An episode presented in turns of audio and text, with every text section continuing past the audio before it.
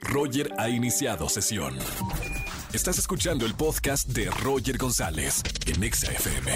Seguimos en XFM 104.9 y ha llegado el momento de recomendaciones cinematográficas con Oscar Uriel. ¿Qué nos vas a recomendar, amigo, este jueves? Así es, mi querido Roger González, como todos los jueves traemos recomendaciones de qué ver este fin de semana. Mira, tenemos que platicar de esto porque es un asunto que nos atañe a muchos por la cuestión de la generación y es la reunión de Friends. Es un programa de televisión producido para HBO Max, esta plataforma que se acaba de lanzar, de casi dos horas de duración, que desde mi punto de vista, Roger, apela únicamente a la nostalgia. Creo que el dinero, porque tenían una gran, un gran monto de inversión, lo invirtieron únicamente en el pago al talento, o sea, como si no tuvieran dinero, ¿no? Los, los actores de Friends. La verdad, debo confesar que en algún momento pensé que se iba a tratar de una ficción, ¿sabes? Que revisitaría a los seis icónicos personajes de fin de siglo, pero lamentablemente no. Básicamente se trató como si fuese un especial de televisión, ya sabes, producido por Televisa, esos de reunión, que mezclaba visitas al set original, lecturas de escenas icónicas de los libretos y una entrevista con público donde el conductor era nada más y nada menos que James Corden. Por supuesto que, mira, para, hay que ser honestos, hubo momentos por demás conmovedores, porque es inevitable. Finalmente, todos de alguna manera, nos podemos identificar con ese viaje al pasado donde se apela exclusivamente a los recuerdos.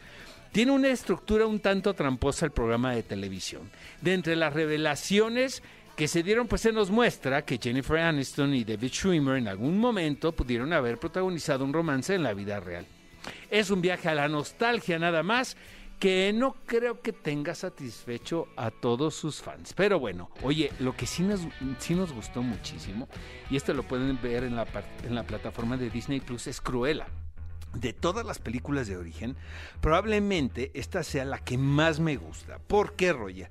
Porque innegablemente tiene el sello de autor, de un director. Y esto es bien extraño en un concepto así, porque se nota que, pues, fue por encargo. El director es Craig Gillespie, el mismo director de la película Yo, Tonya.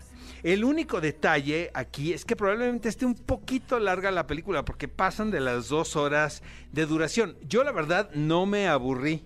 Es una gozada extraordinaria.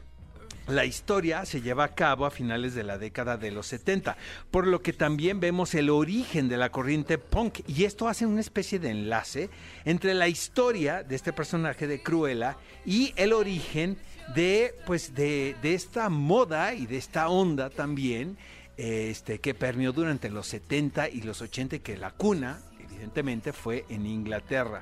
Eh, lo más delicioso de esto, obviamente, también es el encuentro entre estas dos actrices, Emma Stone y Emma Thompson.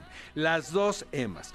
El diseño de producción es de 100, pero también así la banda sonora. En fin, es una película que pueden disfrutar plenamente chicos y grandes. Y amigos, les recuerdo que este sábado 10 de la mañana por FM 104.9 tenemos qué película ver, entrevistas exclusivas con el reparto de El Conjuro 3.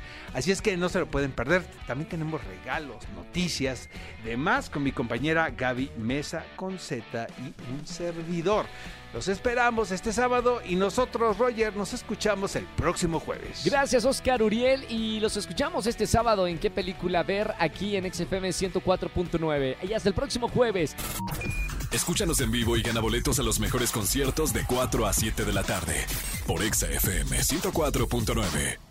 No importa si nunca has escuchado un podcast o si eres un podcaster profesional. Únete a la comunidad Himalaya. Radio en vivo. Radio en vivo. Contenidos originales y experiencias diseñadas solo para ti. Solo para ti. Solo para ti. Himalaya. Descarga gratis la app.